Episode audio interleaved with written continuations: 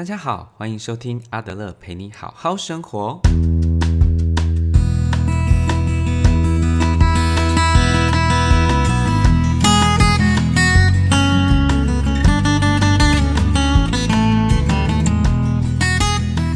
Hello，各位听众朋友，大家好，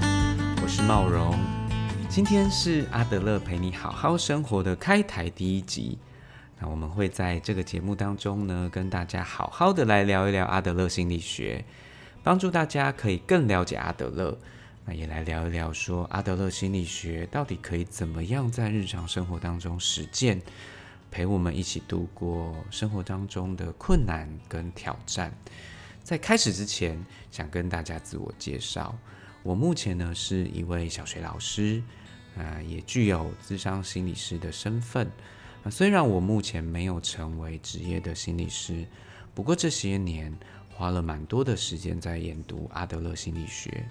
啊，从里面呢获得了不少的成长跟收获，所以很希望能够把这么好的阿德勒心理学介绍给大家。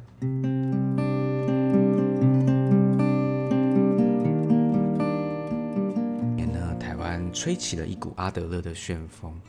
那这股阿德勒的旋风到底从哪里来的？那其实我们会发现说，在二零一三年哦出版了安间一郎老师的《被讨厌的勇气》这本书，那后续呢，在二零一六年又出版了第二部曲。那也就因为这本书，我们台湾就刮起了这股阿德勒的旋风。那普罗大众们就开始知道说，哦，原来在心理学界除了弗洛伊德之外，还有另外一个人叫做阿德勒。不过，为什么这本书会在台湾甚至是全亚洲造成这么大的回响？这也是一个好问题。那我们回来看这本书，安建一郎老师他其实是用了很浅显易懂的方式，介绍了阿德勒心理学当中很重要的概念，再加上这本书其实是用对话的方式来呈现。那我们读者呢，就更能够从这个对话的脉络当中去找到一些跟自己有共通、有连结的地方。那其实我们读起来就会让人家有种心有戚戚焉的感觉。那对于我来说啊，我自己读完会有一种解脱束缚的感觉。怎么会有这种感觉？因为里面提其实提到阿德勒说了一句很重要的话，他说。人所有的困扰都来自于人际关系。那当下我自己读到这句话的时候，其实我第一个念头冒出来的是：干嘛呢？真的有像阿德勒讲的这么夸张吗？但是呃，后来再慢慢去咀嚼，或者是思考自己呃周围当中所发生的事情，我慢慢发现说，哎，好像真的是这种样子。就可能在家里面跟跟兄弟姐妹会有一些互相比较的状态。然后，可能呢也会跟父母有一些冲突，那同学啦、同事啊的竞争关系，会发现哦，真的，我们好像真的很多很多的困扰都来自于跟人际有关。但再再加上我们自己所身处在华人的文化之下，那我们这个华人文化又有更多的道德啦、人情世故啦，或者说是一些伦伦理的约束。那虽然这是我们华人化的特色，可是某部分来说，一定也很多人被这样子的特色所困扰着。所以呢，在读完这本书之后，哦，我我就留我就了解到说，哦，原来除了抱怨，我能够做的事情还有更多。那书里面就要我们透过课题分离的概念，那我们就能够试着去厘清，到底这些困扰到底是谁拥有了这个问题。是对方还是我自己？那当我们厘清了之后，我就可以为我自己的那个部分来负责任。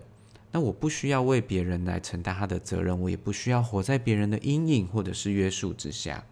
然后呢，我就可以甚至更勇敢的去为自己挑战，我为我自己负责任。那所以，我就会觉得说，当我有这方面的体悟之后。呃，我也会有种哦，好像能够重新再拿回自己生命的自主权的感觉，这就会回应到我前面所说的哦，原来呃，这就是会有一种解脱的感觉，会让我自己好像放下一些束缚。那也因为这本书大卖啊，所以呢，我们台湾人最会的就是一窝蜂这件事情，我们也就陆陆续续出版了更多跟阿德勒有关系的书。那坊间呢，跟阿德勒有关的书，我们大致上可以分成三类：一部分是阿德勒自己的原著，那一部分是阿德勒的追随者，他帮忙去整理阿德勒深入到社区去接触人群，或者是他的演讲，好，或者是治疗的文稿。哦，从这里我们就会发现，说阿德勒他其实并不是一个呃躲在学术殿堂里面研究的学者，他其实是很喜欢跟人接触的。那另外一个部分呢，就是阿德勒的信徒们根据阿德勒的理论来做延伸所写出来的书。那我们也会在之后的节目哦，陆陆续续跟大家推荐阿德勒的取向，那有哪一些的好书能够推荐给大家来做延伸的阅读。前一阵子呢，呃，这个 YouTube 老高，他对于阿德勒心理学又整理了一段影片。那也因为这一段影片，大家诶那个点击率或阿德勒又又开始被大家所热烈的讨论。这样，那这个影片大家如果有看的话，它其实呃也就是这个这本《被讨厌的勇气》浓缩版的懒人包这样。那当你看完这部影片，其实你蛮快，你就可以对阿德勒心理学，你会有一些初步的理解跟认识。可是老实说啊，这种懒人包就会有一种通病，就是说，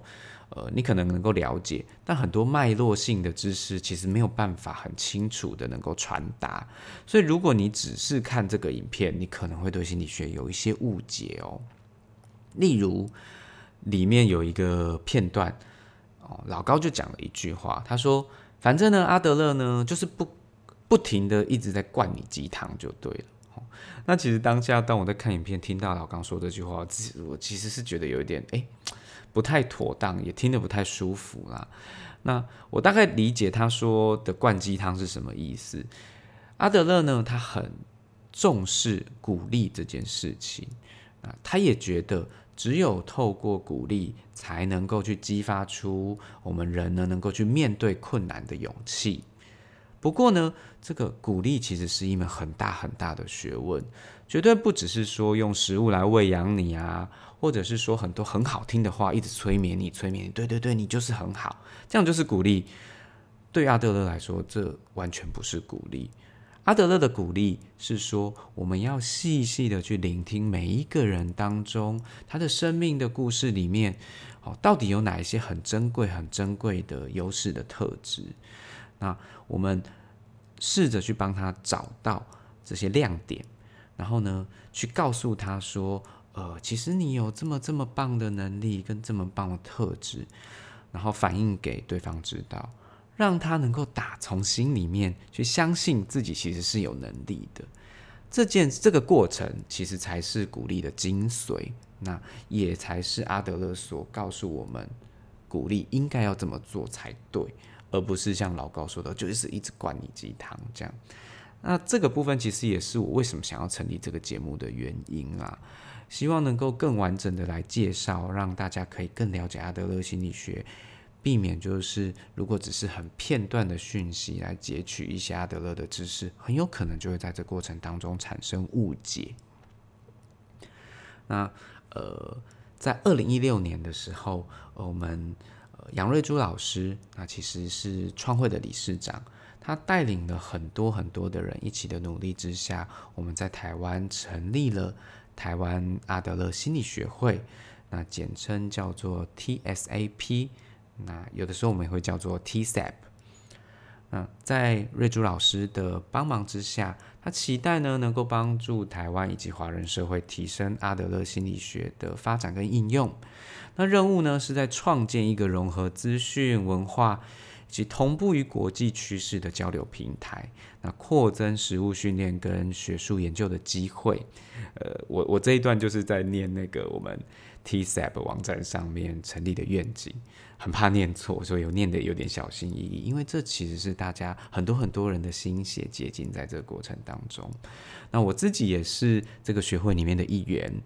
那我们这个平台也会跟学会来合作啊，宣传学会在台湾各地所开设的课程。我也会邀请学会的伙伴一起来到我们节目当中来跟大家聊一聊哦，他们眼中的阿德勒。跟他们自己在学习阿德勒过程当中的收获。大家都在讲阿德勒，但这个阿德勒到底好在什么地方？为什么需要我们这么大力的来帮他推广？这样，呃，阿德勒心理学它所涵盖的范围其实是非常广的，或者说我们可以说它其实是一个很庞大的理论的体系。从个人内在成长的动力，阿德勒告诉我们说，我们每个人其实与生俱来就有自卑感的存在，但这个自卑感会让每个人感受到不舒服，所以我们会。有种想要从这个不舒服所逃离，所跳脱的一股力量，这也就是他所说的从自卑到超越。那这个力量其实就是我们进步成长的动力，这个 movement。那再来呢，他会谈到呃人跟人之间的关系，例如手足啦、夫妻、亲子、家庭。或者是师生关系，这都是阿德勒所非常非常重视的。慢慢扩展、扩展到最后，整个人跟人类世界的社群感啦，以及社会情怀，甚至是我们人类存在于宇宙的意义，哦，这其实都包含在阿德勒心理学的范范畴之内。所以说，如果我们真的要来把阿德勒心理学要读熟，真的不是一件很容易的事情。那我自己有一个同学，他正在读辅导学分班。嗯，这个学分在上课的时候，老师常常都会要大家分组报告各个智商的派别嘛。那他就跟他的同学讨论，他同学就说啊，我们很常听到阿德勒，不然我们就来报告阿德勒好了。所以他们就挑了阿德勒来报告。结果呢，授课老师就听到他们要报告阿德勒，就就拍拍他们肩膀，跟他讲说。哦，诶，要报告阿德勒不太容易哦，你们自己要看着办这样子。那我同学自己在开始读阿德勒之后，也发现说，哇，没想到阿德勒真的不是想象中的这么简单，它真的所包含的范围就是包罗万象，非常非常的广大这样子。那对我来说，我自己感受到最深，对阿德勒呃最深最有感触的部分有两个。那第一个部分是，呃，阿德勒心理学，它又被称作是勇气心理学。所谓的勇气啊，呃，阿德勒有下了一个定义，就是说，具有勇气的人，表示说他在面对生命任务或者是挑战的时候，他能够有 say yes 多于 say no 的态度，也就是说，他是愿意相信自己，然后进而能够去勇敢的接下这个挑战。其实。勇气这个观念或这个词，其实在我们日常生活当中其实是常听到的。但是当我自己第一次听到这个概念的时候，其实我是蛮震撼的。我自己就开始去不停的反思啊，我到底算不算是一个有勇气的人？我算不算够勇敢？然后慢慢的我会发现说啊，其实我会，我觉得自己好像是一个想很多，但是做很少的人。看来也是蛮缺乏勇气的，这样，所以在学习阿德勒之后啊，我就变得比较会去鼓励自己，去主动的迎接挑战。那我也在这个过程当中发现说，呃，我如果真的去做了，其实并没有那么困难。也就是说，那些幻想、那些想象存在我们脑袋里面的那些并不真实的的想象，其实它还是最可怕的敌人，困住我们去真的去挑战。好那另外一个部分，我很喜欢很喜欢阿德勒的心理学的部分，叫做社会情怀，或者有一些人是把它翻译成社会兴趣，那英文就叫做 social interest。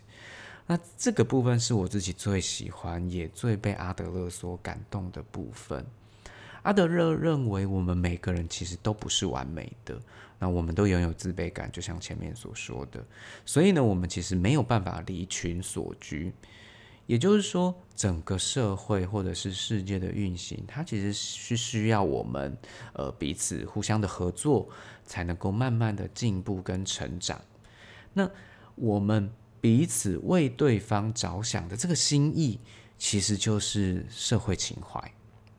那社会情怀呢？阿德勒的解释很简单又很感人。他说：呃，我们要对着同伴抱着关心。然后成为团队的一员，尽可能对人类的福祉带来贡献。所以，如果我们每个人呢都能够具备有社会情怀，自然而然我们就能够从这些付出跟对别人的关心当中，你会得到归属感，然后以及贡献感。所以阿德勒说啊，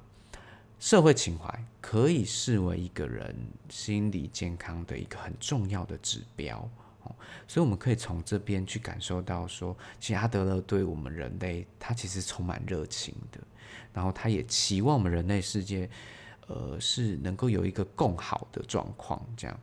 那大家听到这边，不晓得会不会觉得说，这其实跟我们所认识的孔子其实很像，对。所以阿德勒啊，他有另外一个称呼，他也有西方的孔子之称。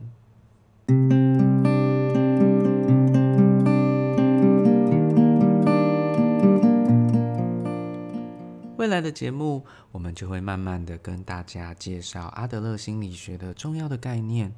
搭配上呃生活当中的一些小故事，希望帮助大家能够更有架构性、更有脉络的来了解阿德勒心理学，然后进而呢，你就能够尝试着自己在日常生活当中去落实，那陪着你好好的生活，这是我们成立呃这个 podcast 最重要的原因。好那也会邀请来宾们呢，一起来谈一谈他们所认识的阿德勒，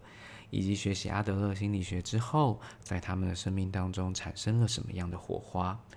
如果你对阿德勒心理学是好奇的，啊，也是有兴趣的，都欢迎继续锁定我们的节目哦。那如果你有任何的问题，或是希望我们所谈论的主题，都欢迎你留言让我们知道。那我们第一集就要在这边结束喽，谢谢您的收听，拜拜。